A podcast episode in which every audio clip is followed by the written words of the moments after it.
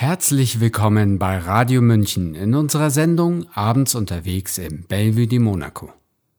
Ankommen. In einem neuen Land, in einer neuen Stadt, in einem neuen Freundeskreis, in einer neuen Gesellschaft, in einem neuen Abschnitt der langen Einwanderungsgeschichte Münchens. In Arriving in Munich, I Got a Paper entstehen die absurdesten Geschichten. Im März ging es um groteske Texte vom Amt, Edition 2, Abschiebung. Man stelle sich vor, endlich geschafft, endlich in Deutschland, endlich Asylantrag gestellt, endlich angekommen.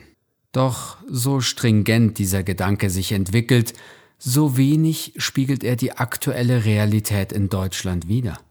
Ankerzentren, Abschiebeflüge, jahrelanges Leben in Lagern, Arbeitserlaubnisverweigerung, all diese Dinge sind hier und jetzt Realität. In einer Lesung aus amtlichen Schreiben, öffentlichen Reden und Gesetzen, kontrastiert mit persönlichen Erlebnissen von Geflüchteten, wird die derzeitige Praxis offenbar. In Gesprächen mit Experten und Expertinnen zum Thema Abschiebung, was sich ändern müsste, um zu einer wirklichen Kultur der Teilhabe zu gelangen, wird von verschiedenen Seiten beleuchtet, was es bedeutet, eine Geflüchtete oder ein Geflüchteter in Deutschland zu sein. Insbesondere dann, wenn man abgeschoben werden soll.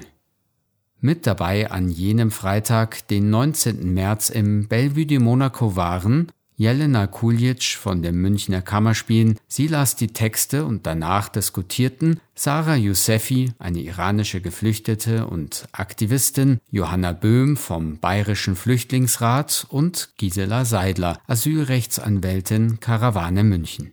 Die Moderation hatte Lulu Kinski vom Münchner Flüchtlingsrat. Mein Name ist Georg Bretzel und ich wünsche jetzt einen interessanten Abend hier bei Radio München.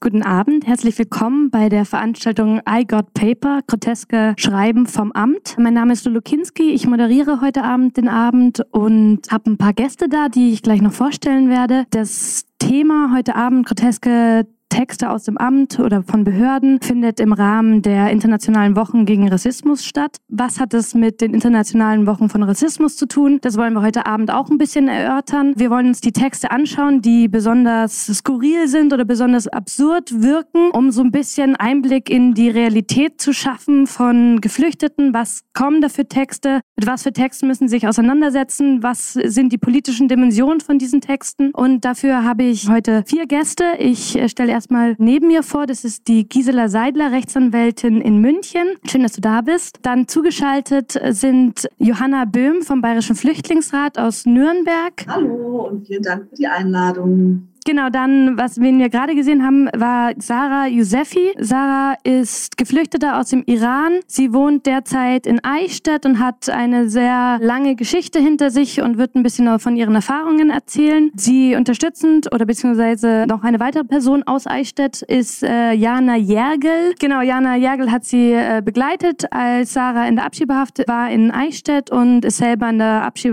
Abschiebehaftberatungsgruppe in Eichstätt tätig. Und zuletzt stelle ich unsere Leserin heute Abend vor. Das ist die Jelena Kuljic. Guten Abend. Hallo. Ich äh, habe gehört, du bist von weit her zugeschaltet. Ist das richtig?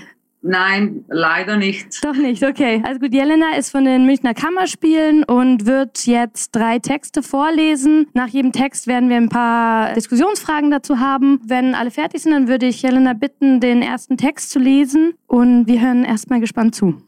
Schreiben eines bayerischen Landratsamtes, Auszug, Seiten 1 bis 2 von 6. Vollzug des Aufenthaltsgesetzes Passbeschaffung. Frau X, geboren am X, nigerianische Staatsangehörige. Anlage 1, Empfangsbekenntnis gegen Rückgabe. Sehr geehrter Herr Rechtsanwalt X, wir danken für Ihre Mitteilungen von 29.06.2020 und 26.07.2020. Zunächst lässt sich festhalten, dass ihre Mandantin ihr Heimatland Nigeria aus wirtschaftlichen Gründen verließ, um sich nach Deutschland zu begeben. Ihr müsste von Anfang an bewusst sein, dass kein Fluchtgrund besteht und ihr Asyl nicht gewährt wird. Es musste ihr auch klar sein, dass grundsätzlich ein Visum und ein gültiger nigerianischer biometrischer Reisepass erforderlich ist, um legal nach Deutschland einreisen zu können und eine Identitätsklärung zu ermöglichen. Die Möglichkeiten zur erfolgreichen Identitätsklärung und Passbeschaffung sind vor Ausreise aus dem Heimatland um ein Vielfaches größer, da mit den relevanten Behörden, Local Government und National Population Commission im Heimatland selbst in Kontakt getreten werden kann. So hätte sich ihre Mandantin eine Geburtsurkunde zur Beschaffung eines Reisepasses vor Ausreise aus Nigeria und Einreise nach Deutschland besorgen müssen. Zudem hätte sie sich eine ID-Karte zur Identifizierung bei nigerianischen Behörden beschaffen sollen. Eine Passbeschaffung wäre so viel einfacher und kostengünstiger gewesen. Ihr hätte von Anfang an bewusst sein müssen, dass sie sich vor der Reise um einen Reisepass kümmern muss, um ihre Identität und Staatsangehörigkeit in Deutschland klären zu können. Dies wird daran deutlich, dass sie bei der Anhörung zur Asylantragstellung angab, dass für alles, was man in Nigeria an Dokumenten brauche, jemanden bestechen müsse. Vielleicht hätte sie es einfach auf legalem Wege versuchen sollen. Sie zog es vor, ohne entsprechende Dokumente zur Identitätsklärung wie zum Beispiel Geburtsurkunde, ID-Karte oder Reisepass nach Deutschland einzureisen, um einen ausweglosen Asylantrag zu stellen.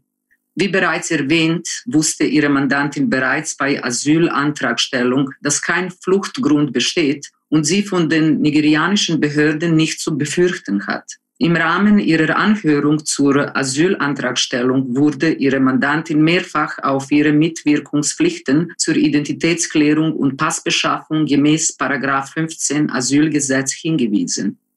Ihr war somit bewusst, dass sie bereits während des laufenden Asylverfahrens verpflichtet war, sich einen Reisepass für ihren weiteren Aufenthalt im Bundesgebiet zu beschaffen. Sie hatte und hat schließlich nichts von den Behörden des Heimatlandes zu befürchten. Sie hat diesbezüglich nichts unternommen und ist diesbezüglich weiterhin untätig geblieben. Die Passbeschaffung lag ihrer Mandantin bereits im Asylverfahren fern.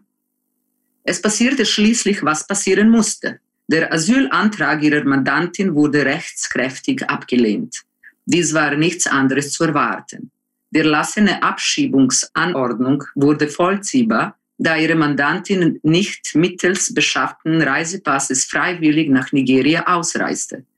Ihre Mandantin blieb weiterhin zur Identitätsklärung und Passbeschaffung nun nach Aufenthaltsgesetz verpflichtet. Auch hierzu wurde ihre Mandantin belehrt. Ihr wurde zudem erklärt, dass sie sich strafbar macht, wenn sie sich für ihren weiteren Aufenthalt und ihre Ausreise nach Nigeria keinen Reisepass beschafft. Auch dies ließ ihre Mandantin unbeeindruckt. Es musste eine Strafanzeige wegen Verstoßes gegen die Passpflicht erstattet werden. Es wurde hierauf durch die zuständige Staatsanwaltschaft Landshut Strafklage erhoben. Das Amtsgericht Erding verurteilte ihre Mandantin mit Urteil vom XX 2020 Aktenzeichen X zu einer Freiheitsstrafe von sechs Monaten. Diese wurde drei Jahre zur Bewährung ausgesetzt.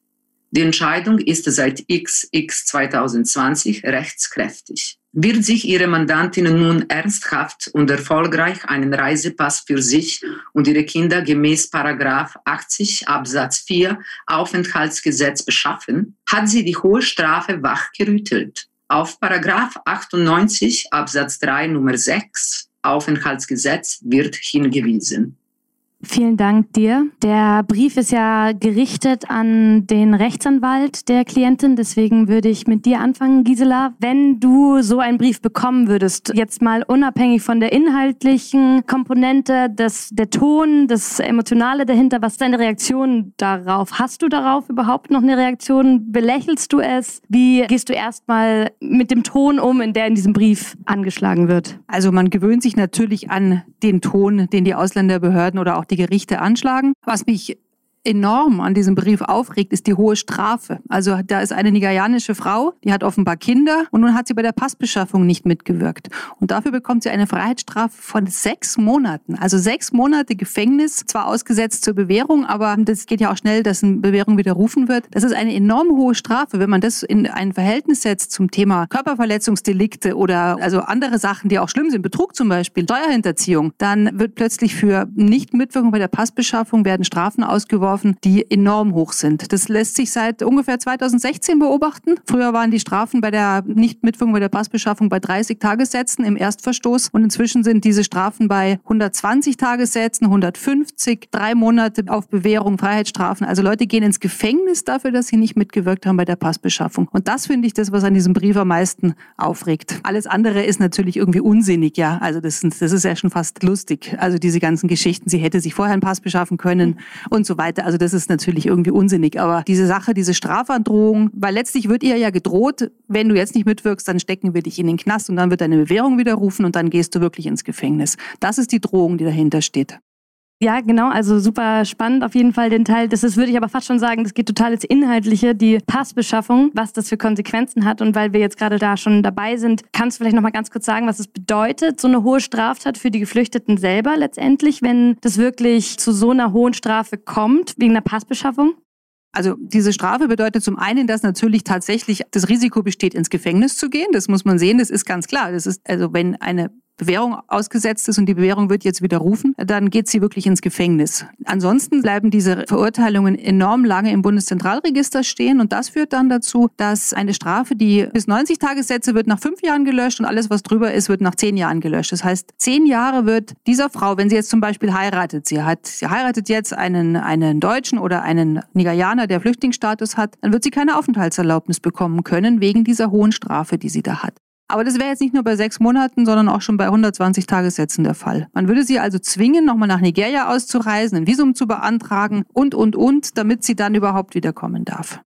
Dankeschön. Du hast gerade gesagt, dass letztendlich man darüber lachen kann, über diese Formen des Textes. Hat vermute ich jetzt auch mal sehr viel damit zu tun, dass du solche Texte halt ständig bekommst. Die Frage ist auch so ein bisschen, wenn man so einen Text als geflüchtete Person bekommt und nicht schon abgebrüht ist mit dieser Form der Texte, was das emotional in einen auslöst. So, Sarah, I would like to ask you. The text, Gisela just said it's emotionally, she can laugh about it because it's ridiculous. And for her, the bad point is the high criminal record that the woman gets. But I want to ask one more time about the personal level of this text. I don't know if you had experience with this, but if a text reaches you that is on a personal level looking down on you or discriminating maybe you have you experienced this? And what is your reaction or how do you handle these kind of texts from authorities towards you? Can you tell us a little bit from your mm-hmm. own experience I didn't receive this, but I use translate and I read something and they say, just I think about how they think people come here because of good life or because of money, economy, something like that. It's in refugee life, not nice life. I don't understand what they think like that. And it's not possible. You put everything, you lost everything and you had in the, your old life and you come here just for good life. It's not possible. I don't know if somebody do like that. It's it's not possible no. Everybody here because of one reason. It's not possible. Just you come here for good life it's a really important point that you're saying because in the way the person is talking about the Nigerian woman, he has a very clear picture of her that she's only, like you said, coming here for money. And if this is the reason, she could have gotten a passport before in her country. From your experience on your way to get to Germany or your way to leave Iran, have you yourself or met people who actually have in your opinion, plan to get here, have gotten their passport, that this has been a main aspect for them to think about what do I need when I am in Germany? Just I talk about myself and they say, first, I cannot believe that the people come here for good life, for good money. It's not possible. It's just I came to Germany because I cannot see injustice and I fight for my rights. I fight for uh, human rights and for freedom. And I try to tell them the Islamic Republic, it's not my choice. in my country. And they have occupied my country. You know what I mean? And because of that, in street, they try catch me and they put me in prison because we are we cannot talk. We are not free. We don't have a choice. If I can do and I can talk, if I free in my country, never. I don't want to leave my country. Why? Thank you very much. Johanna, jetzt würde ich zu dir kommen. Wie Sarah gerade schon gesagt hat, ihre Fluchtgründe, also ihre Fluchtgründe, und sie kann sich auch nicht vorstellen, wie die Fluchtgründe von jemand anderen sein können, hierher zu kommen aus ökonomischen Gründen, weil das äh, Leben als Geflüchtete hier nicht schön ist und man nicht einfach so mal sein Heimatland verlässt der Behördenmitarbeiter, der hat ja ein sehr klares Bild eben von der geflüchteten Person aus Nigeria und sehr hohe Erwartungen an sie, wenn er sagt, ja, also die Passbeschaffung hätte sie ja schon alles vorher machen können. Diese, ich würde es jetzt mal Stereotype nennen oder vielleicht Vorurteile, würdest du sagen, das ist ein typisches Phänomen bei Behördenmitarbeitern? Ist das verankert? Gehört es zum Habitus dazu, dass man Personen in Schubladen steckt? Ist das vielleicht auch Teil der Arbeit, die man dort jeden Tag erlebt? Was wäre denn deine Einschätzung dazu? Ich kann natürlich nicht für alle BehördenmitarbeiterInnen in Bayern bzw. in Deutschland sprechen, aber würde natürlich sagen, dass das eine Einschätzung ist auf die Erfahrungen, die wir machen bzw. die Leute uns in der Beratung berichten, vollkommen zutrifft. Und klar muss man sagen, dass jetzt beispielsweise auch bei zentralen Ausländerbehörden, ich meine, die sind dafür geschaffen worden, um Leute ähm, abzuschieben, um Leute zu einer Rückkehr zu bewegen und dass da natürlich auch, so das ist klar, warum arbeite ich da, was ist mein Auftrag? Mein Auftrag ist eben nicht, Leute zu beraten, mein Auftrag ist nicht, genau da zu sein, für Fragen da zu sein, sein und eher einen Verwaltungsjob auszuüben. Mein Auftrag ist der, genau in einer bürokratischen Verwaltungsbehörde versuchen, dass Leute das Land verlassen. Und ich glaube, da gehört schon auch dann ein Menschenbild dazu oder eine Vorstellung von den Leuten, die, keine Ahnung, dann vielleicht das Arbeiten auch erträglicher macht am Ende. Ähm, ich weiß es nicht. Ich kenne leider kaum bis keine MitarbeiterInnen in der Behörde. Aber genau würde ich schon sagen, das ist wahrscheinlich ne, eingerahmt in Weisungen von oben, eingerahmt in, wie sprechen wir hinter den Kulissen über die Personen, die in jeweiligen Behörden kommen kommen, dass genau das sicher, das sicher kein offenes, kein herzliches ähm, Verständnis von, wir sind hier eine Behörde, die Leute beraten ist, sondern das komplette Gegenteil.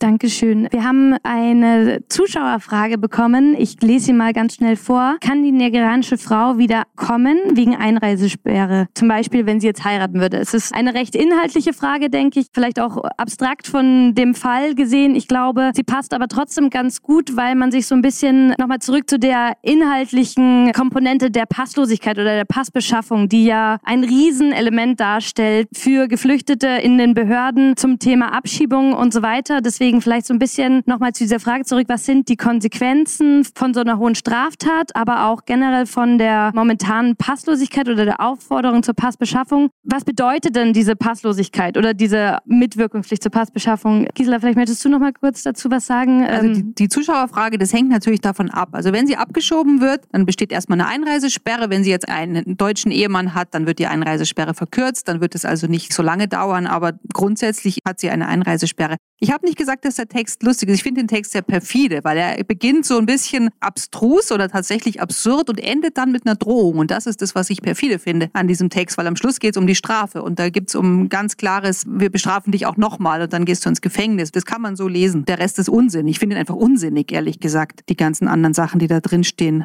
Also es ist tatsächlich so, dass es dann sein kann, dass wegen so einer Strafe auch eine Ausweisung verfügt wird. Es werden Sozialleistungen gekürzt. Man kann, also es, die Konsequenzen sind wirklich ganz, ganz vielfältig. Auf der anderen Seite steht halt möglicherweise die Abschiebung. Also es ist ein, immer ein Spannungsverhältnis, dass diese Frau, die ja Kinder hat und offensichtlich mehrere Kinder hat, ja wahrscheinlich sehr, sehr gute Gründe hat, da zu bleiben, weil sie eben nicht nach Nigeria zurück will. Und es ist immer dieses Spannungsverhältnis zwischen den Behörden und zwischen den und den Menschen, die ja natürlich erstmal nicht ausreisen wollen. Und natürlich wissen wir ja auch, wie schlecht die Asylverfahren teilweise laufen. Es gibt ja keine Berufungsinstanz, das weiß ja kaum jemand. Ja, es gibt eine Entscheidung von einem Richter oder einer Richterin und das ist es dann. Und es kann gut gehen, es kann schlecht gehen. Es ist ein großes Lotteriespiel. Bis vor kurzem wurden Frauen mit mehreren Kindern, wurde meistens ein Abschiebungsverbot festgestellt. Seit einiger Zeit wird es nicht mehr gemacht. Also es ist auch nicht gerecht, das ganze System. Und deswegen ist auch klar, dass die Leute sich auch ungerecht behandelt fühlen.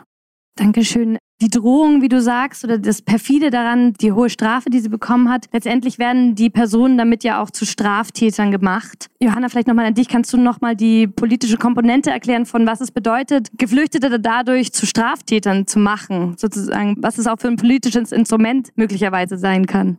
Zum einen leistet es natürlich rassistischen Ressentiments und Vorurteilen, die ja auch gesamtgesellschaftlich existieren, den enormen Vorschub, wenn da gesagt werden kann, naja, hier, ne, wir haben ja hier die Zahlen, so und so viel Prozent von Leuten, die in einem bestimmten Jahr gekommen sind, haben eine Straftat begangen. Das zum einen, und genauso ein bisschen eine selbsterfüllende Prophezeiung. Zum anderen verbaut es Leuten natürlich, wie Gisela ja auch schon meinte, enorm viele Möglichkeiten. Zum einen kann es natürlich eine Abschiebung auch realistischer machen. Sieht man sich zum Beispiel Afghanistan an, wo eine Zeit lang ganz klar ne, unter anderem nur Leute, die Straftaten begangen haben, abgeschoben wurden. Kann aber natürlich auch dir auf der Suche nach einer Arbeit, beziehungsweise habe ich eine Arbeit gefunden oder mag eine Ausbildung machen, muss ich die ja bei der Ausländerbehörde beantragen. Und da ist eben eine begangene Straftat, klein wie sie ist, für die Ausländerbehörden das Hauptargument zu sagen, können wir dir leider nicht mehr geben, steht so im Gesetz, keine Chance mehr. Es verbaut dir wahnsinnig viele Chancen auf weitere Bleibeperspektiven durch zum einen ähm, gesetzlich verfasste Instrumente, zum anderen aber auch durch Möglichkeiten wie die Härtefallkommission, wo ich einfach, sobald ein gewisser Straftatbestand vorhanden ist, da nicht mehr reinkommen kann.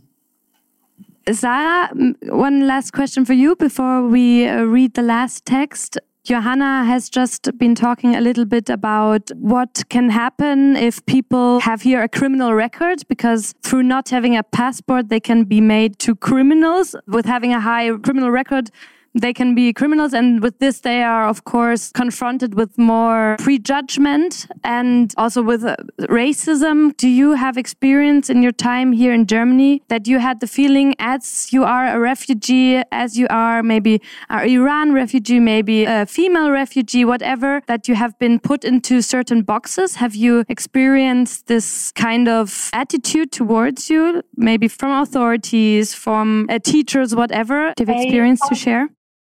Also, I came to Germany with fake passport because I was first in the Greenland and I had a, a so bad feeling and I too many bad things happened for me and I just I don't have a choice and just I don't have a choice. It's nothing, you know. I'm refugee and I don't want to do bad things. I'm not dangerous. I want I don't want to do something with fake passport. Just I want I need safe place. And for safe place, I don't have a choice. I come out of, for me, Greenland. And because of that, they told me you should pay 2,000 euro because I came to Germany with fake passport.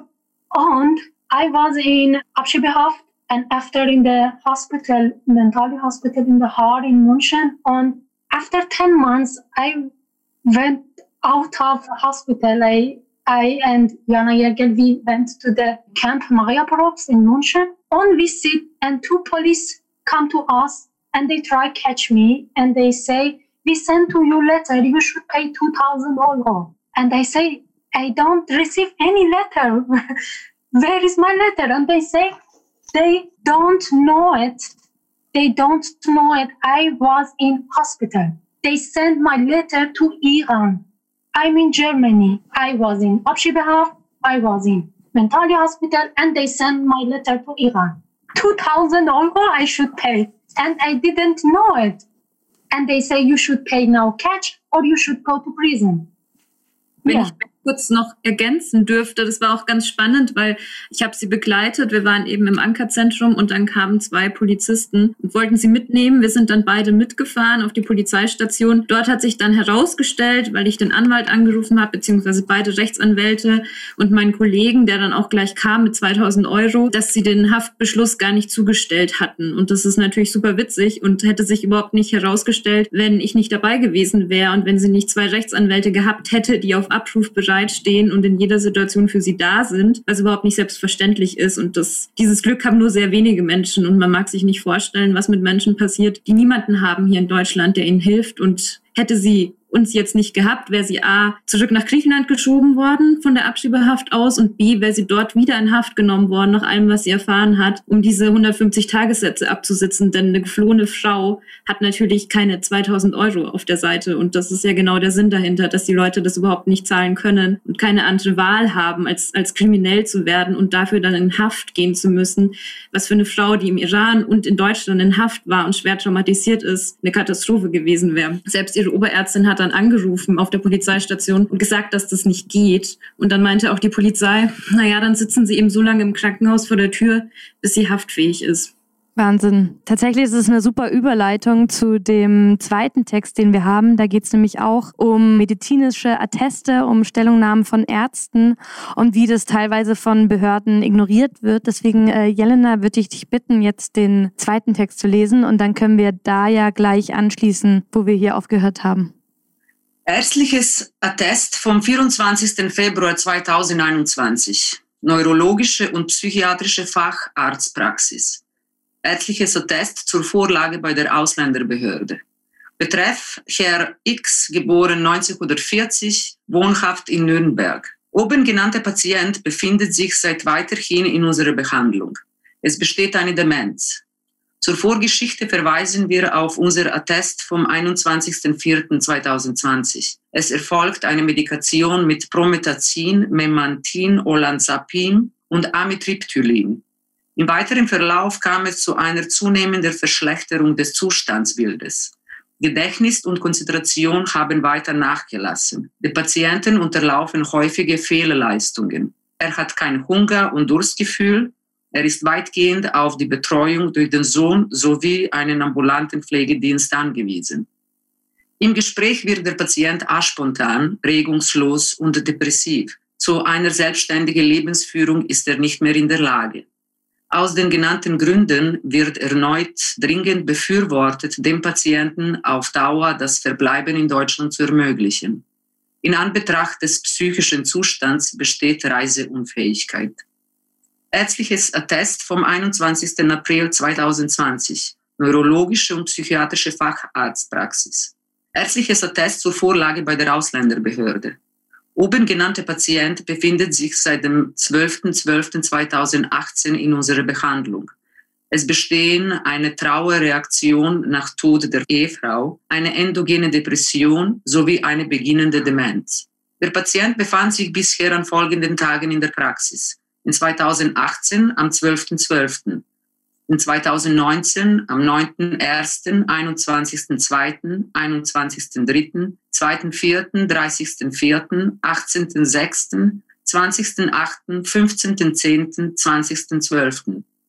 In 2020 am 26.2. und am 20.4. Der Patient ist 80 Jahre alt. Er stammt aus Armenien und lebt seit 2016 in Deutschland. Im Juni 2018 verstarb seine Ehefrau an einem Pankreaskarzinom. Seitdem lebt der Patient bei seinem Sohn. Infolge der geschilderten Ereignisse kam es beim Patienten zum Auftreten einer depressiven Symptomatik. Bei den Wiedervorstellungen fiel eine ausgesprochene depressive Stimmungslage auf.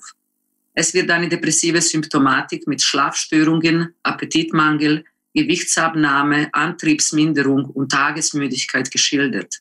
Der Patient besucht häufig das Grab seiner Ehefrau und lebt gedanklich in der Vergangenheit. An Vorerkrankungen ist eine koronare Herzkrankheit mit Implantation mehrerer Stents zu erwähnen. Wegen Flüssigkeitsdefizit war bereits ein Notarzteinsatz erforderlich. Wegen der Sprachbarriere hat der Patient keinerlei soziale Kontakte. Es wurde eine antidepressive Medikation begonnen, die nicht unterbrochen werden sollte. Eine wesentliche Besserung war bisher nicht zu erzielen. Der Patient wäre zu einer selbstständigen Medikamenteneinnahme nicht in der Lage. Bisher kamen folgende Medikamente zum Einsatz. Amitriptylin, Opipramol, Risperidon, Doxepin. Im weiteren Verlauf stellte sich ein zunehmend dementielles Zustandsbild heraus. Der Patient wirkt in der Gesprächssituation aspontan, emotional nicht schwingungsfähig, stark verlangsamt und antriebsgemindert. Es wird deutlich, dass er nicht in der Lage wäre, alleine zu leben. Er hat im Heimatland jedoch keinerlei Angehörige und wäre auf sich alleine gestellt. Er wäre nicht in der Lage, die Reise nach Armenien alleine zu bewerkstelligen. Die Diagnosen einer beginnenden Demenz sowie einer endogenen Depression beruhen auf dem psychischen Befund, wie er in der Sprechstunde erhoben werden kann. Testpsychologische Untersuchungen sind wegen der Sprachbarrieres nicht durchführbar. Die antidepressive Medikation muss fortgesetzt werden. Der bisherige Behandlungsverlauf gestaltete sich schwierig. Es waren bereits mehrere Antidepressiva eingesetzt, ohne dass eine wesentliche Besserung zu erzielen gewesen war. Ohne geeignete Medikation wäre mit einer weiteren Verschlechterung zu rechnen. Eine Suizidalität wäre nicht auszuschließen. Aus den genannten Gründen wird dringend befürwortet, dem Patienten das weitere Verbleiben in Deutschland zu ermöglichen. Er ist nicht reisefähig. Schreiben der Zentralen Ausländerbehörde Mittelfranken vom August 2020. Bayerisches Verwaltungsgericht Ansbach. In der Verwaltungsstreitsache Herr X, geboren 1940, gegen den Freistaat Bayern, vertreten durch die Regierung von Mittelfranken, Zentrale Ausländerbehörde Mittelfranken, wegen Ausländerrechts. Wird beantragt, erstens, der Antrag auf Erlass einer einstweiligen Anordnung wird abgelehnt, sowie zweitens die Kosten des Verfahrens der Verfahren werden dem Antragsteller auferlegt. 1. Der Antrag auf Erlass einer einstweiligen Anordnung gemäß 123 Verwaltungsgerichtsordnung ist unzulässig und unbegründet. Die angestrebte Erteilung einer Duldung gemäß 60a Aufenthaltsgesetz wurde dem Betroffenen nach Ablauf der vorherigen Duldungsbescheinigung am 5.8.2020 verfügt. 1.1 Der Antrag auf Erlass einer einstweiligen Anordnung ist bereits unzulässig, da es am Sachbescheidungsinteresse fehlt. Der Antragsteller begehrt im Rahmen des einstweiligen Rechtsschutzes wegen besonderer Dringlichkeit die Aussetzung der Abschiebung sowie eine flugmedizinische Zusatzbegutachtung gemäß 60a Absatz 2 Satz 1 Aufenthaltsgesetz. Herr X wird seit 22.04.2020 von der Zentralen Ausländerbehörde Mittelfranken geduldet. Mit Verfügung vom 5.8.2020 wurde die Duldungsbescheinigung bis 22.10.2020 verlängert und per Post Zustellungsurkunde zugestellt. Ein Zustellnachweis liegt allerdings noch nicht vor. 1.2 Der Antrag auf Verlass einer einstweiligen Anordnung ist unbegründet. Herr X ist derzeit gemäß 60a Absatz 2 Satz 1 Aufenthaltsgesetz geduldet. Die zentrale Ausländerbehörde Mittelfranken übernahm am 7.4.2020 die Ausländerakte von der Stadt Nürnberg. Mit Schriftsatz vom 17.04.2020 begehrte der bevollmächtigte Rechtsanwalt Herr X die Aussetzung der Abschiebung sowie eine amtsärztliche Untersuchung beim zuständigen Gesundheitsamt. Dem Schreiben waren ärztliche Atteste vom 27.03.2019 von Dr. X sowie 14.03.2019 von Dr. XX zugefügt. Am 22.04.2020 wurde eine Duldung gemäß 60a Absatz 2 Satz 1 Aufenthaltsgesetz verfügt und zugesandt. Mit Schreiben vom 12.05.2020 wurde der bevollmächtigte Rechtsanwalt darüber benachrichtigt, dass die Abschiebung von Herrn X ausgesetzt wurde. Eine Ablehnung hinsichtlich der Feststellung von Duldungsgründe, wie vom Antragsteller mit Schriftsatz vom 27.08.2020 vorgetragen, erfolgte eben nicht. Weiterhin wurde mitgeteilt, dass es nach Ansicht der zentralen Ausländerbehörde Mittelfranken keine gesetzliche Pflicht hinsichtlich einer amtsärztlichen Untersuchung gibt. Der bevollmächtigte Rechtsanwalt wurde hingegen aufgefordert, entsprechende aktuelle ärztliche Unterlagen bei der zentralen Ausländerbehörde Mittelfranken zur Prüfung vorzulegen, sowie dass für die Ausländerbehörde lediglich die Pflicht bestünde, die Atteste ausreichend zu würdigen, damit entsprechende Maßnahmen von Amts wegen eingeleitet werden können. Der zentralen Ausländerbehörde Mittelfranken lagen bis zum Eingang des Eilantrags vom 27.08.2020 lediglich die oben genannten Atteste von März 2019 vor. Bei den vorgelegten ärztlichen Nachweisen handelte es sich um keine qualifizierten Atteste im Sinne des Paragraphs 60a Absatz 2c und 2d Aufenthaltsgesetz. Diese Atteste lassen keine Rückschlüsse auf den Transportvorgang im engeren Sinn zu. Gegenmaßnahmen werden nicht erläutert. Die Untersuchungsmethoden werden nicht näher ausgeführt. Weshalb die ärztlichen Atteste vom 21.04.2020 von Dr. X vom 25.05.2020 von Dr. XX sowie vom 9.07.2020 von Dr. XXX erst im Zuge des Eilantrags und nicht direkt vom Antragsteller bzw. dem bevollmächtigten Rechtsanwalt bei der zentralen Ausländerbehörde Mittelfranken eingereicht wurden, ist nicht nachvollziehbar.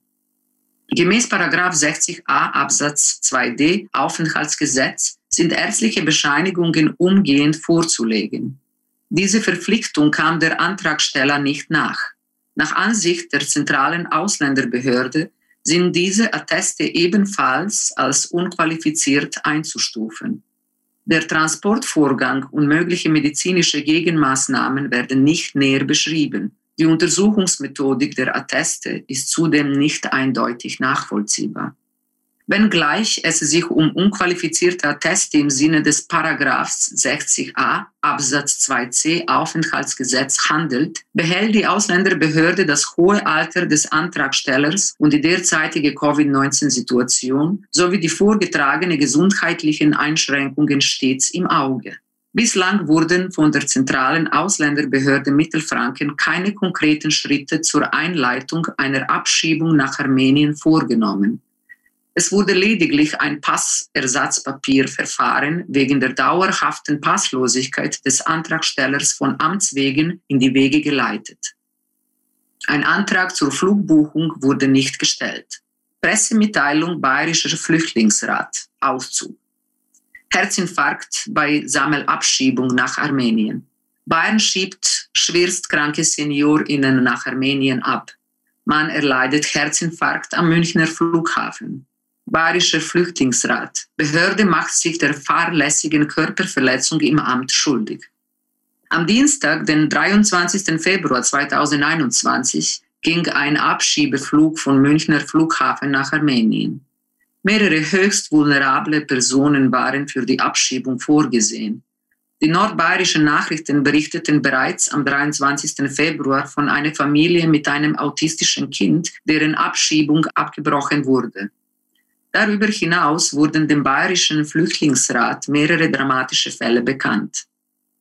Ein Mann erlitt am Flughafen einen Herzinfarkt, musste notoperiert werden und befindet sich nun im Münchner Herzzentrum. An Bord des Abschiebefluges waren unter anderem zwei schwerkranke, lebensältere Menschen aus Nürnberg und Fürth.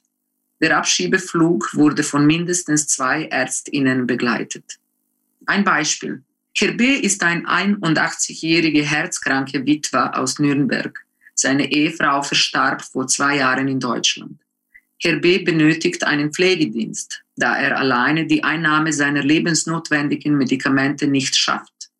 Der Verdacht auf Demenz steht im Raum. Sein Sohn, Herr G., betreut seinen Vater daher in allen gesundheitlichen und finanziellen Angelegenheiten. In Armenien hat Herr B. keine Kontakte mehr. Der 81-Jährige befindet sich seit Ankunft in Armenien im Krankenhaus, um am Herzen behandelt zu werden.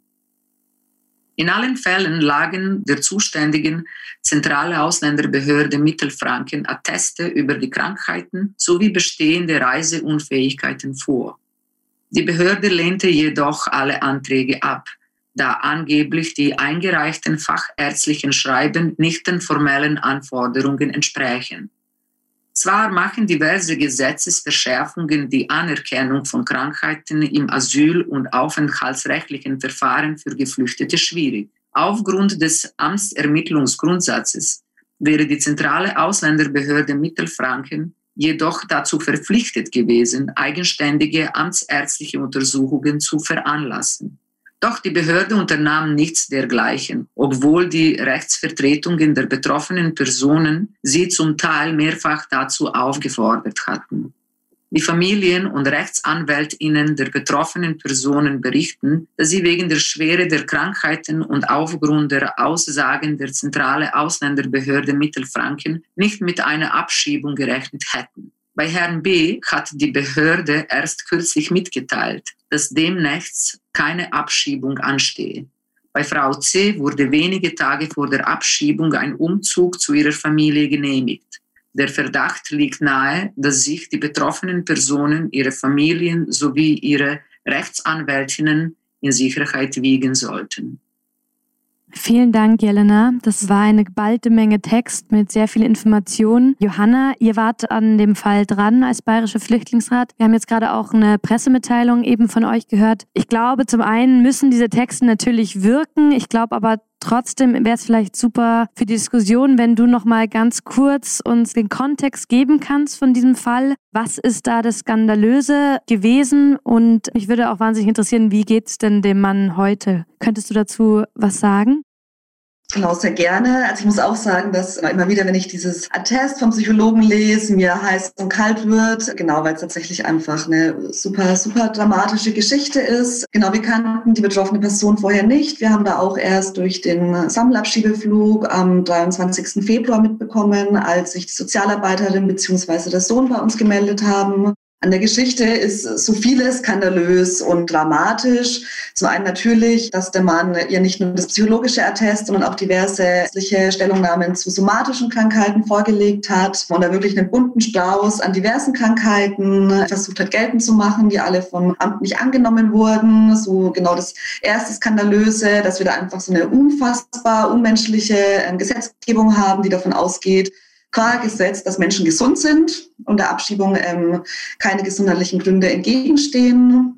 Das zweite ist natürlich im Einzelfall die komplette Geschichte des ja wirklich auch sehr, sehr alten Mannes mit eben den ganzen Krankheiten, mit dem Tod der Frau, ähm, die in Nürnberg verstorben ist. Das Grab der Ehefrau ist auch in Nürnberg. Genau mit der beginnenden Demenz, mit den Schreiben, die von Psychologinnen tatsächlich klar und deutlich sagen, so dieser Mann ist schwer depressiv, dieser Mann steht am Anfang der beginnenden Demenz, dieser Mann lebt in der Vergangenheit, er lebt no, noch, noch im Leben das Leben seiner Frau nach und dann natürlich auch die komplette Abschiebung und alles, was dazugehört. Es wurde von durch den Sohn von dem Mann berichtet, dass er mitten in der Nacht abgeholt wurde von der ähm, örtlichen Polizei. Die hatten auch einen Arzt mit dabei. Der Mann ist irgendwann in seinem Zimmer gestürzt, lag am Boden, hat um Hilfe gebeten. Der Arzt habe ihm unterstellt, dass er simulieren würde, um die Abschiebung zu verhindern. Der Sohn kam dann mitten in der Nacht zu seinem Vater gefahren, ähm, hat sofort den Notarzt geholt, weil schon klar war, mein Vater klingt nicht gut. Ich glaube, der braucht eine ärztliche Behandlung. Die Notärzte konnten nicht tätig werden, da ja schon Arzt da war, vor Ort war. Deswegen haben sich die zugerufenen Notärzte zurückgehalten. Ähm, die Polizistinnen haben den Mann, wie er selbst sagt, wie einen Hund aus dem zweiten Stock nach unten getragen. Es ging irgendwann nicht mehr. Deshalb haben sich die Einsatzkräfte einen Rollstuhl aus dem ersten Stock von einer Person, die da wohnt, geliehen oder gestohlen. Genau, das ist jetzt auch eine Unterstellung ähm, genommen, um den Mann besser transportieren zu können und dann zum Flughafen nach München gebracht.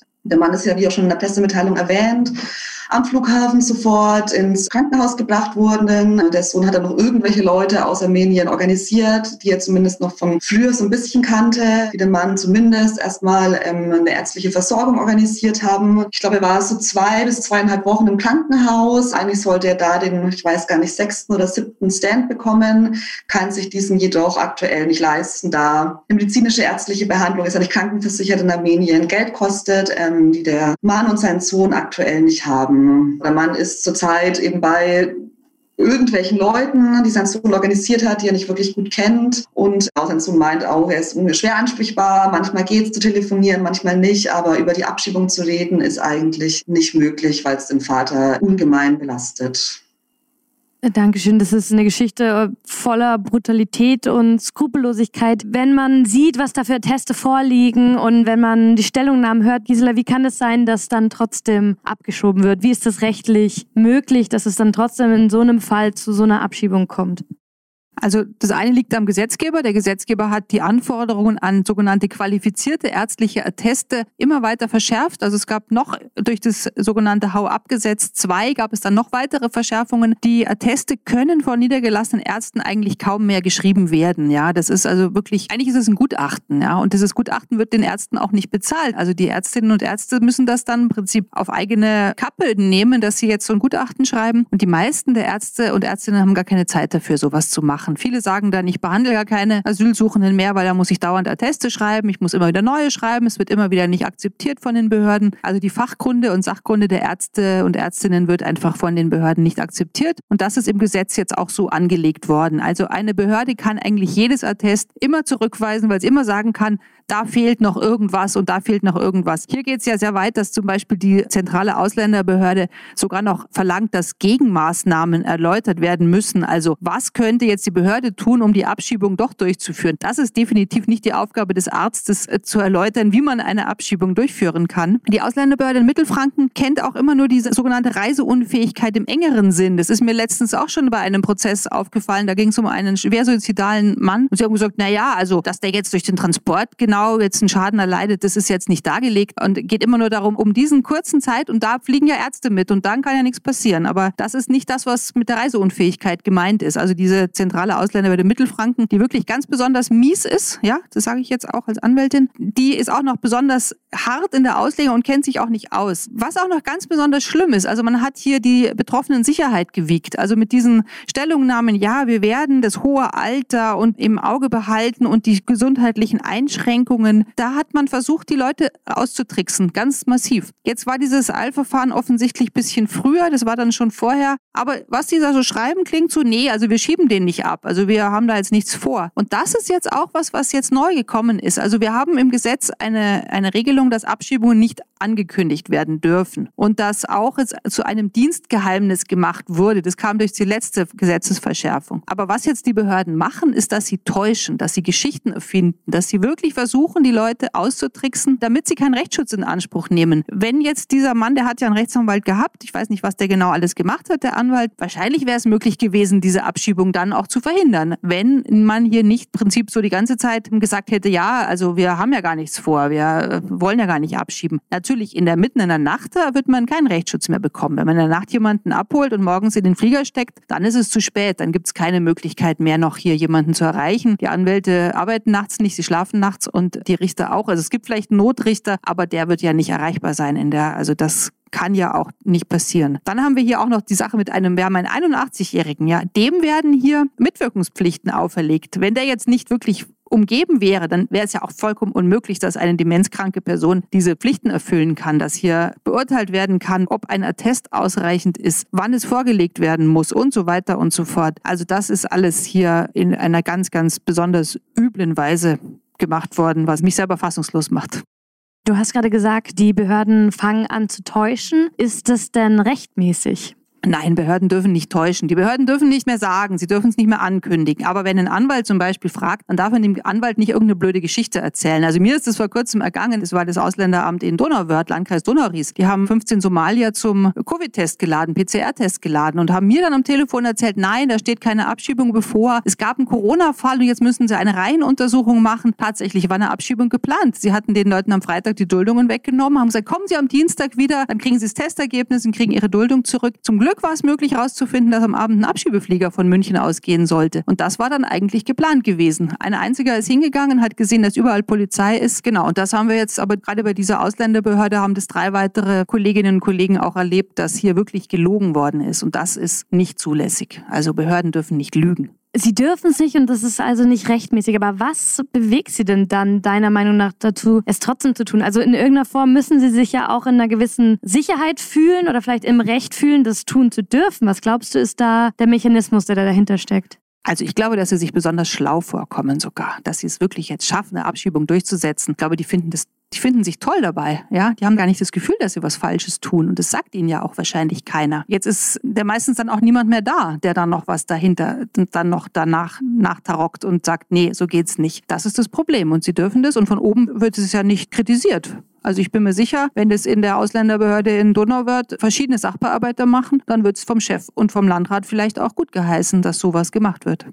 Es klingt schon fast so ein bisschen, würdest du auch sagen, für manche ist es vielleicht fast schon ein Spiel, also gewisser Ehrgeiz dahinter, die Abschiebungen dann durchzuführen? Ja, ich glaube nicht Spiel, aber ein Ehrgeiz ist es. Also das ist, sie sehen das als ihre Aufgabe und gerade die zentralen Ausländerbehörden haben ja auch keine andere Aufgabe, als Abschiebungen durchzusetzen. Dafür sind sie geschaffen worden. Es ist eine unselige Verknüpfung zwischen einem CSU-Innenminister im Bundesministerium, also der Herr Seehofer, und den Landesbehörden. Aber vor allem ist es halt die Gesetzesverschärfungen, die von dem Herrn Seehofer durchgesetzt worden sind und seinen Leuten im Innenministerium. Juristisch sind die unter aller Kanone, die Gesetze. Sie sind auch fragwürdig. Aber die meisten Leute haben nicht die Möglichkeit, sich zu wehren. Also die meisten Menschen schaffen es natürlich nicht, auch aus finanziellen Gründen, bis zum Bundesverfassungsgericht zu gehen. Und, äh, oder sie haben einen Rechtsanwalt, der sich halt äh, verausgabt und das alles umsonst macht, muss man auch sagen. Weil das eine Verfassungsbeschwerde gegen eine Abschiebung, das zahlt auch natürlich niemand. Insofern machen es die meisten Anwältinnen auch nicht.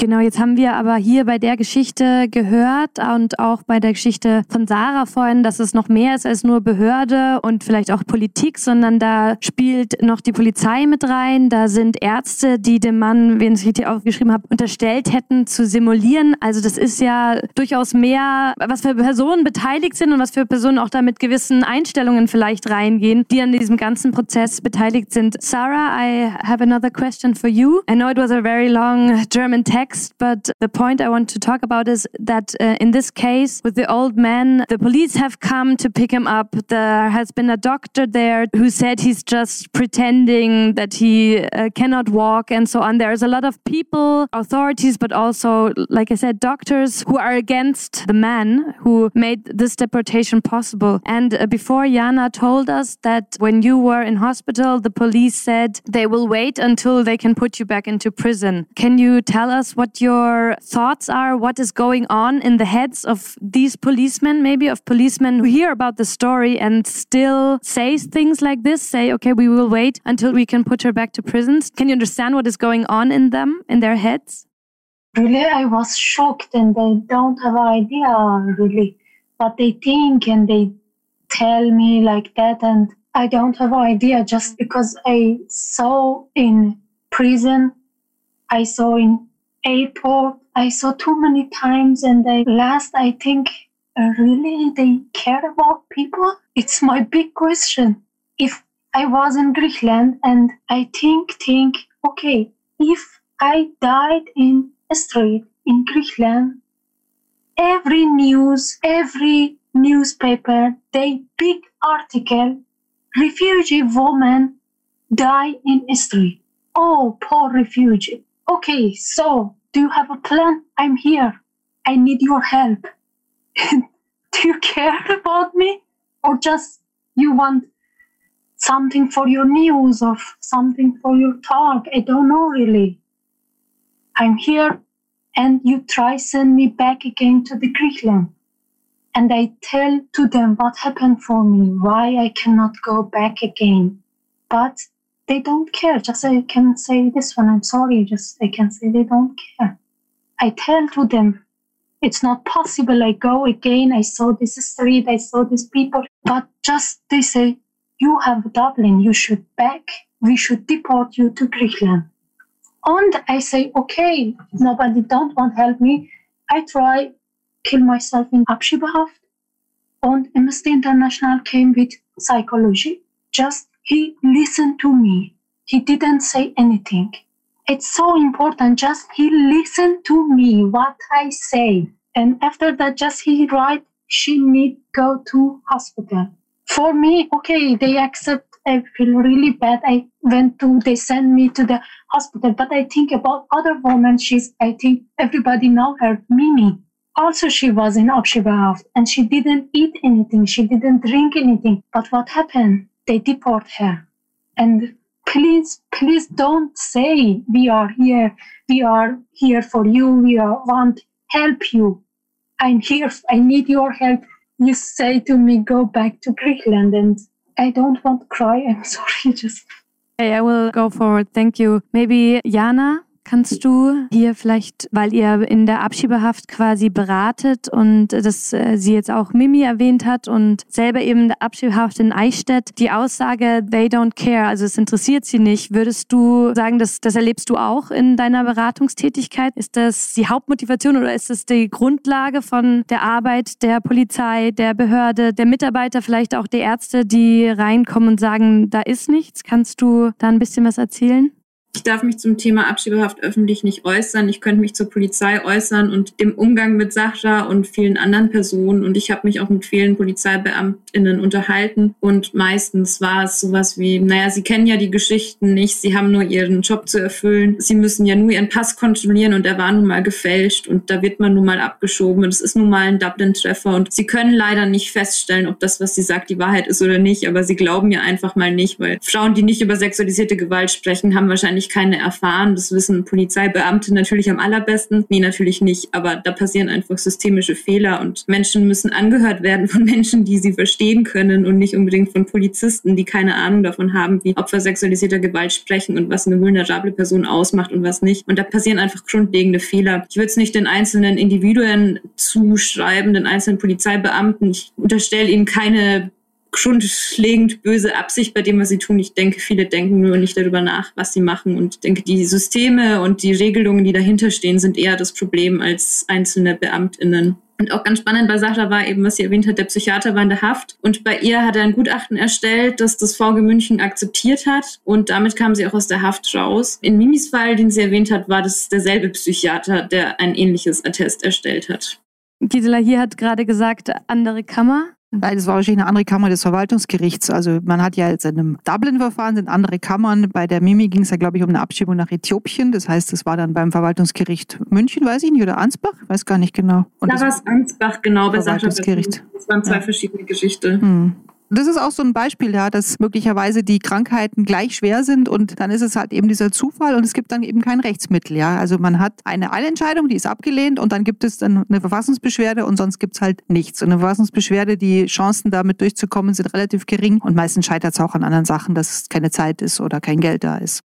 Dankeschön. Also wir haben jetzt gerade auch und vorhin schon gehört, Sarah hat viel Unterstützung bekommen. Der Mann aus Rumänien hatte zwar auch Unterstützung, in dem Fall hat es nicht gereicht, sozusagen. Meine Frage ist so ein bisschen, die Menschen, die dagegen kämpfen und die sich wehren oder die Menschen unterstützen möchten, die in solchen Situationen sind, wie viele Chancen haben sie damit? Also vielleicht gehen wir da mal zu Johanna, zu dir nochmal und mit eurer Pressemitteilung, die ihr geschrieben habt, merkt ihr, sowas hat Wirkung? Werden die Behörden Behörden nochmal zur Rechenschaft gebeten. Ändert sich da etwas?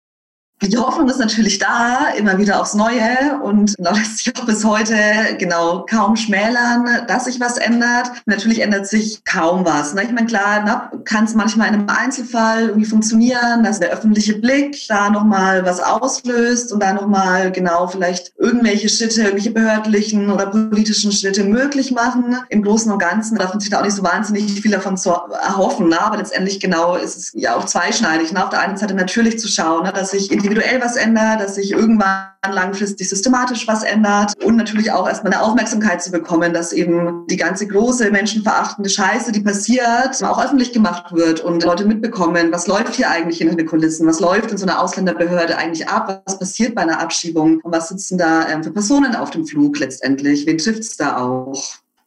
Genau, also das Politische als die eine Möglichkeit, sich zu wehren, das Rechtliche sozusagen als die andere Möglichkeit. Wir haben noch eine Frage aus dem Publikum. Das ist quasi, ob diese Corona-Tests denn überhaupt rechtens waren. Und wenn sie es nicht sind, hätte man sich dagegen wehren können, rechtlich?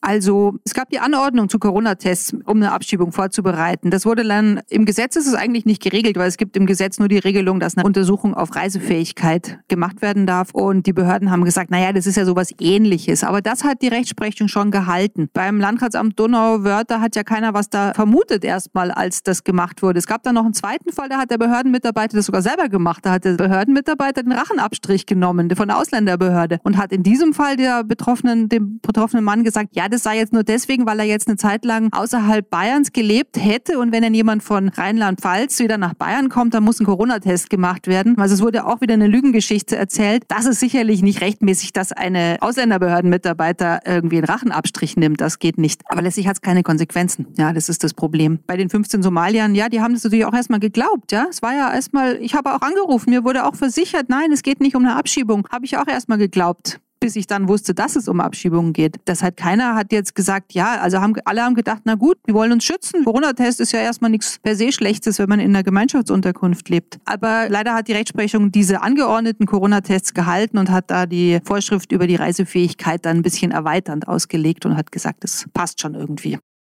In unserem dritten und letzten Text werden wir jetzt auch einen Text von einem Gericht hören, deswegen passt das jetzt vielleicht auch ganz gut und danach vielleicht noch mal ein bisschen über die Rolle von Gerichten sprechen in dieser ganzen Abschiebemaschinerie. Deswegen Jelena, könntest du für uns den letzten Text vorlesen? Urteil des Verwaltungsgerichtshof München in Auszügen. Verwaltungsgerichtshof München, Urteil vom 6.2.2020. Titel Anforderung an das Abschiebungsverbot. Normenketten, Europäische Menschenrechtskonvention. Artikel 3. Aufenthaltgesetz, Paragraph 60, Absatz 5, Absatz 7, Seite 1. Paragraph 60a, Absatz 2c, Asylgesetz, Paragraph 4, Absatz 1, Seite 2, Nummer 3. Leitsatz. Für alleinstehende männliche arbeitsfähige afghanische Staatsangehörige sind auch angesichts der aktuellen Auskunftslage weiterhin im Allgemeinen nicht die Voraussetzungen eines Abschiebungsverbots nach 60 Absatz 5 oder Absatz 7 Satz 1 Aufenthaltsgesetz gegeben, wie bisherige Rechtsprechung. Randnummer 26 bis 42. Nummer 18. Nach der ständigen Rechtsprechung des Senats ist nicht davon auszugehen, dass eine Abschiebung nach Afghanistan ohne weiteres eine Verletzung von Artikel 3 Europäische Menschenrechtskonvention darstellen würde und deshalb ein Abschiebungsverbot nach 60 Absatz 5 Aufenthaltsgesetz anzunehmen wäre.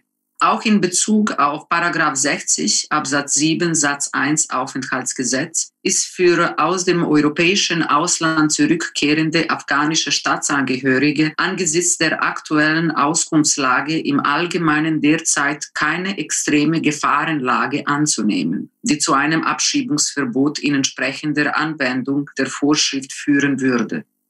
Der Senat geht davon aus, dass ein arbeitsfähiger Mann regelmäßig, auch ohne nennenswertes Vermögen, im Fall einer zwangsweisen Rückführung in sein Heimatland Afghanistan in der Lage ist, durch Gelegenheitsarbeiten, etwa in seiner Heimatregion oder in Kabul, ein kleines Einkommen zu erzielen und damit wenigstens ein Leben am Rande des Existenzminimums zu bestreiten. Trotz großer Schwierigkeiten bestehen grundsätzlich auch für Rückkehrer aus dem Westen durchaus Perspektiven im Hinblick auf die Sicherung des Lebensunterhalts. Insbesondere sind sie auf dem Arbeitsmarkt allein aufgrund ihrer Sprachkenntnisse in einer vergleichsweise guten Position.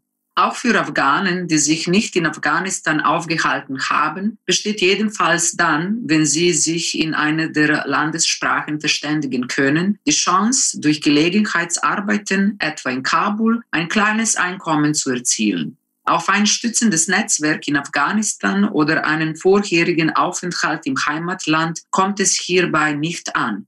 Ausreichend ist vielmehr, dass eine Verständigung in einer der Landessprachen möglich ist. Nummer 22.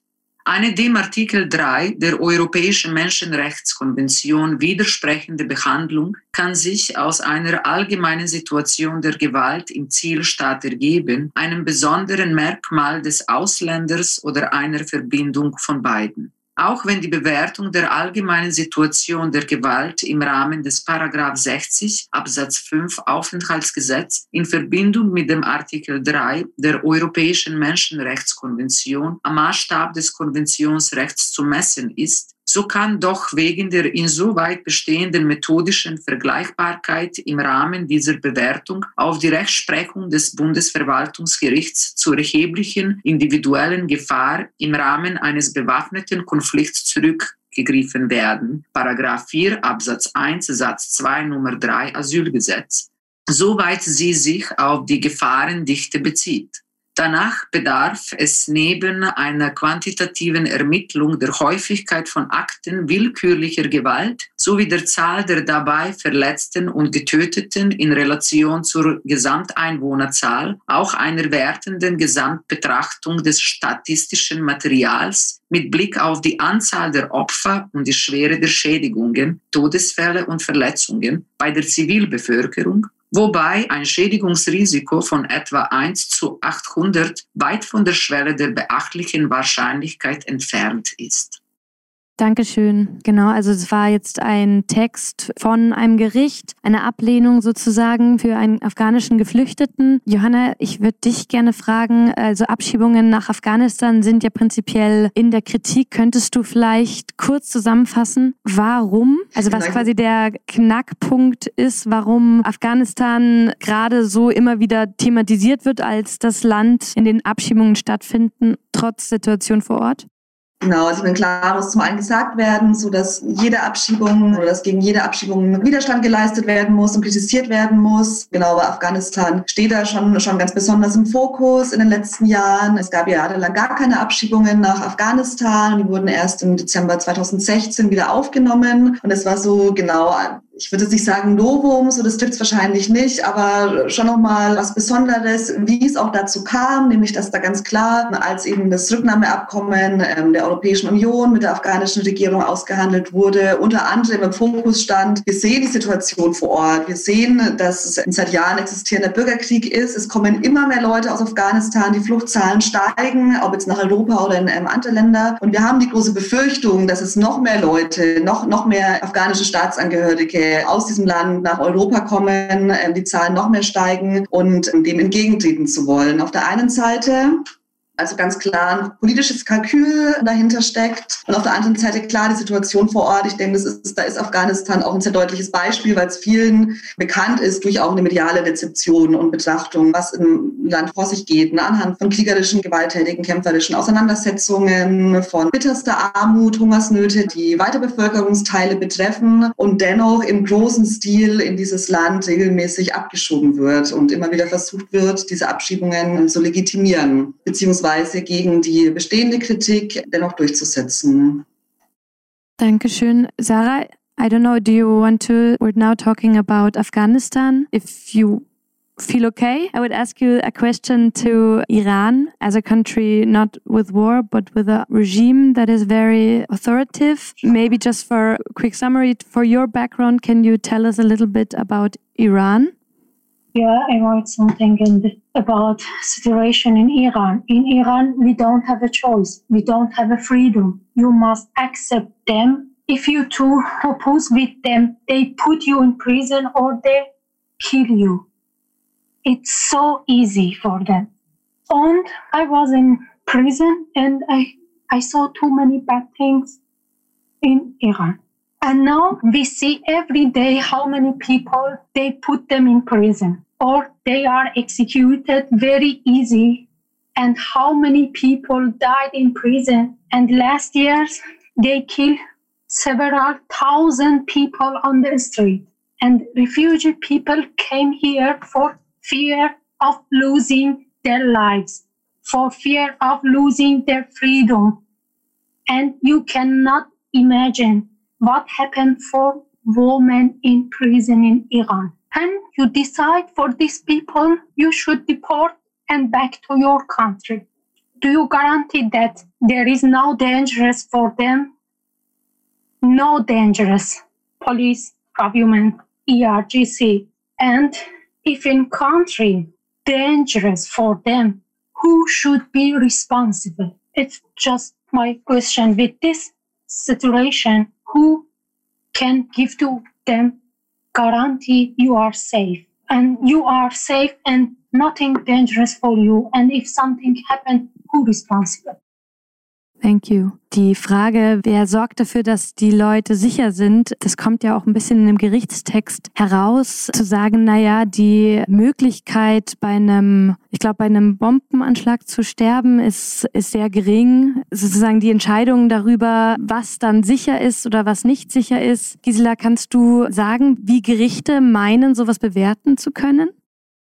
Also die Gerichte ziehen Unterlagen heran. Lagebericht des Auswärtigen Amtes, Informationen der Europäischen Asylagentur. Dann gibt es die UNAMA-Zahlen. Da werden dann immer die Toten in der Zivilbevölkerung gezählt. Allerdings mit einer sehr kritischen Zählmethode. Also muss immer von mehreren Seiten bestätigt sein. Teilweise sind Sachen einfach ausgedacht. Also diese Behauptung, jemand, der aus Deutschland nach Afghanistan komme, habe aufgrund seiner Sprachkenntnisse sei in einer vergleichsweise guten Position. Also das ist einfach erfunden. Kein Mensch kann sagen, dass es irgendein Vorteil auf dem Arbeitsmarkt ist, Deutsch zu sprechen. Abgesehen davon, nicht jeder Afghane, der hier war, Deutsch gelernt hat. Aber es ist zumindest auch vielleicht kein Vorteil. Man kann vielleicht einen Job machen, der wiederum lebensgefährlich ist, falls es überhaupt noch Bedarf an Menschen gibt, die Deutsch können, weil die deutschen Soldaten abziehen und die NGOs inzwischen auch ihre Leute haben. Also das sind einfach Sachen, die sie sich ausgedacht haben. Alles andere sind natürlich einfach Annahmen. Ja, man kann sich ein kleines Einkommen am Rande des Existenzminimums erzielen. Keiner weiß, ob das so stimmt oder nicht stimmt. Also die Gutachten, die jetzt erstellt worden sind vom Verwaltungsgerichtshof Baden-Württemberg oder im Auftrag des Verwaltungsgerichtshofs Baden-Württemberg sagen was anderes und sagen genau das, was die Leute erleben, die abgeschoben worden sind, dass sie überleben mit der Hilfe ihrer Unterstützerinnen und Unterstützer aus Deutschland oder sie verlassen das Land wieder, machen sich auf den Weg entweder nach Europa oder in die andere Richtung, Richtung Australien sind auch immer Leute unterwegs, was auch fürchterlich ist, wenn man diesen Weg Weg nimmt. Aber jedenfalls ist es nicht unbedingt realistisch, was hier gesagt wird. Die Sache mit den Zahlen, also das ist für mich wirklich zynisch, ja. Wenn man sich das vorstellt, 1 zu 800, ein Risiko als Zivilperson, einen Todesfall oder eine ernsthafte, also eine schwere Verletzung zu erleiden. Wenn ein Schädigungsrisiko von 1 zu 800 besteht, dann ist es weit von der Schwelle der beachtlichen Wahrscheinlichkeit entfernt, ja. 1 zu 800, das hieße pro Jahr natürlich. 75 Leute in Rosenheim würden jedes Jahr durch gewaltsame Aktionen sterben oder schwer verletzt werden und verlieren Gliedmaßen. Also so ungefähr Verletzungen ist nicht irgendwie eine kleine Verletzung. Was das machen würde, ja, die Bevölkerung von Rosenheim, wenn jedes Jahr 75 Leute gewaltsam ums Leben oder schwer verletzt werden, da kennt doch jeder jeden, ja. Also jeder von den Afghanen und Afghaninnen, die hier sind, haben in ihrer Verwandtschaft Todesfälle zu beklagen. Wenn der Mann ums Leben kommt, dann ist die Frau ohne Versorgung und die Kinder. Das hat ja Auswirkungen, die sind enorm groß. Also diese Zählweise, dass man sagt, 1 zu 800 ist weit von der Schwelle der beachtlichen Wahrscheinlichkeit entfernt und die ganzen anderen Faktoren außer Acht lässt, welche Angst entsteht, ja? Wenn 75 Leute in Rosenheim jedes Jahr durch Gewalt ums Leben kommen würden, was wäre denn da in Rosenheim los? Wie viele Leute würden dann diese Stadt verlassen wollen und sagen, oh, ich bin hier meines Lebens nicht sicher. Es kann mich ja auch treffen. Und zu sagen dann, na ja, es betrifft ja nur 75 von 60.000, so schlimm ist es ja nicht. Das ist ja weit, weit von der Schwelle der beachtlichen Wahrscheinlichkeit entfernt, dass es gerade dich trifft. Naja gut, dann wenn es, also dann äh,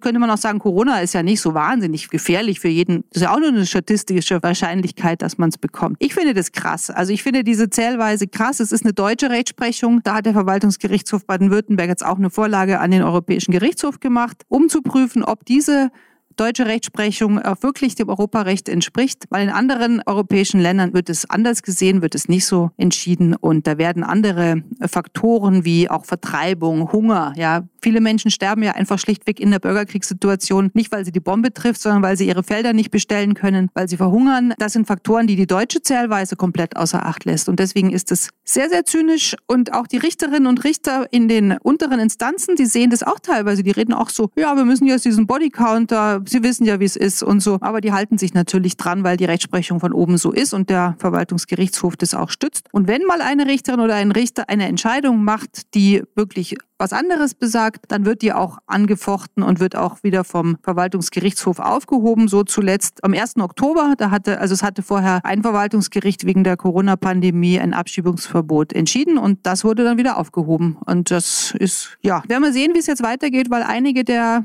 Richterinnen und Richter wollen jetzt wohl doch so langsam umdenken und aufgrund einer positiven Entscheidung von Baden-Württemberg jetzt vielleicht doch anders entscheiden. Vielen Dank. Wir sind äh, langsam am Ende. Weil du es jetzt gerade auch angesprochen hast, will ich trotzdem noch einmal ganz kurz zu der Rolle von Gerichten zurück, weil man ja sagen kann, okay, vielleicht die Politik hat eine bestimmte Agenda, muss Wähler gewinnen, die Behörden haben einen bestimmten Druck von oben, Abschiebungen durchzuführen. Was haben deiner Meinung nach die Gerichte? Warum entscheiden Gerichte manche so, manche anders? Warum kann man sagen, die Gerichte sind neutral oder sind sie es nicht? Also könntest du vielleicht nochmal als Rechtsanwältin deine Einschätzung dazu geben?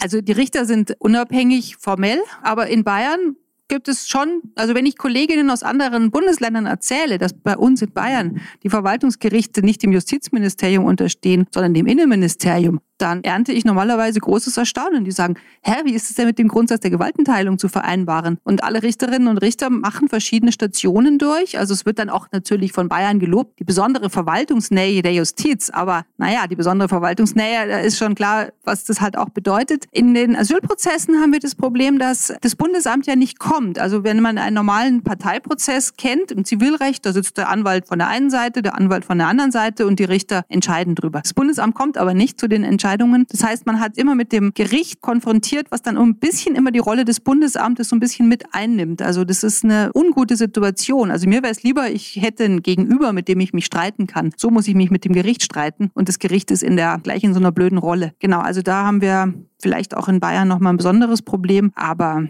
grundsätzlich gibt es viele gute und sehr engagierte Richterinnen und Richter. Problem ist es halt einfach, dass wir keine Rechtsmittel haben. Also der eine Richter entscheidet und wenn der eine Richter sagt, ich glaube das oder ich glaube das nicht, dann ist es halt entschieden und dann gibt es nichts mehr, was man dagegen machen kann. Und man weiß, dass wenn es keine Rechtsmittel gibt, also keine Kontrolle durch obere Instanzen, dass das die Qualität der Entscheidungen auch beeinflusst. Also wenn ein Richter nicht befürchten muss, vom höheren Gericht aufgehoben zu werden. Und das ist das Problem, was wir haben. Und es gab jetzt auf einer Richterfortbildung vom Bundes, selbst vom Bundesverwaltungsgericht, da gab es den Vorschlag, dass man doch den Berufungszulassungsgrund der ernstlichen Zweifel an der Richtigkeit der Entscheidung doch einführen solle. Das gibt es im normalen Verwaltungsprozess, aber nicht im Asylrecht. Also eine falsche Entscheidung, da wird keine Berufung zugelassen, bloß weil sie falsch ist. Und das, obwohl es Leute in Lebensgefahr bringen kann, eine falsche Entscheidung. Und das finde ich auch ganz schlimm. Und das Bundesinnenministerium ist ganz stur und es gibt immer wieder Versuche, das Rechtsmittelrecht zu reformieren reformieren. Es wird, wenn es reformiert wird, zum Schlechten reformiert, aber nie zum Besseren.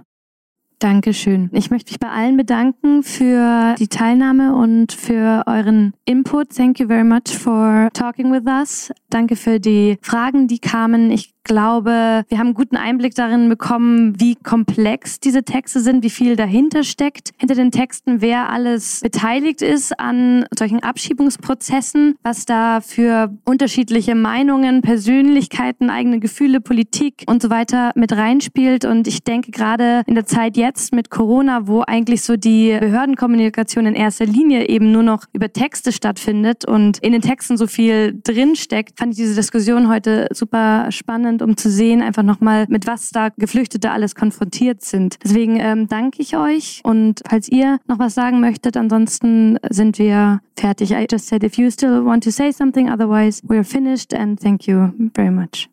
Just, I don't know how long we need time. I have, we have a time. Just I write something and I won't read if it's okay. Yes. Or last thing, just I write something and and I'm sorry, I feel bad and it's so hard I talk about that, but just I'm sorry. no problem. Every refugee has fled for a reason. No one don't leave country because of good life, good home, good car. It's somebody do like that. It's so stupid things. And can you understand? You cannot see your family. Can you understand? You lost your home, your country, your job, everything can you understand? You should live with some people. They don't like you. They don't want you. Can you understand? You don't feel safe in your home. It's so painful. Can you sleep just one night one night in the street in the cold place? Refugee they will never be healthy as before. We have always forever big pain in our hearts. I hope people understand we are we had it we saw too many bad things just please be nice with refugee people. If you are not nice, just don't say anything. It's, I think, good. If you don't like us, please don't say anything. Vielen Dank. Thank you, Sarah, a lot for those last words. And uh, then have a good evening, also schönen Abend und uh, danke an Sarah für die letzten Worte. Das war die Lesung aus amtlichen Schreiben, öffentlichen Reden und Gesetzen, kontrastiert mit persönlichen Erlebnissen von Geflüchteten vom Freitag, den 19. März im Bellevue de Monaco. Dabei waren Jelena Kuljic von den Münchner Kammerspielen, sie las die Texte und danach diskutierten Sarah Yousefi, eine iranische Geflüchtete und Aktivistin, Johanna Böhm vom Bayerischen Flüchtlingsrat und Gisela Seidler, Asylrechtsanwältin Karawane München. Die Moderation hatte Lulu Kinski vom Münchner Flüchtlingsrat. Mein Name ist Georg Bretzel und ich wünsche jetzt noch einen angenehmen Abend mit oder ohne Radio München.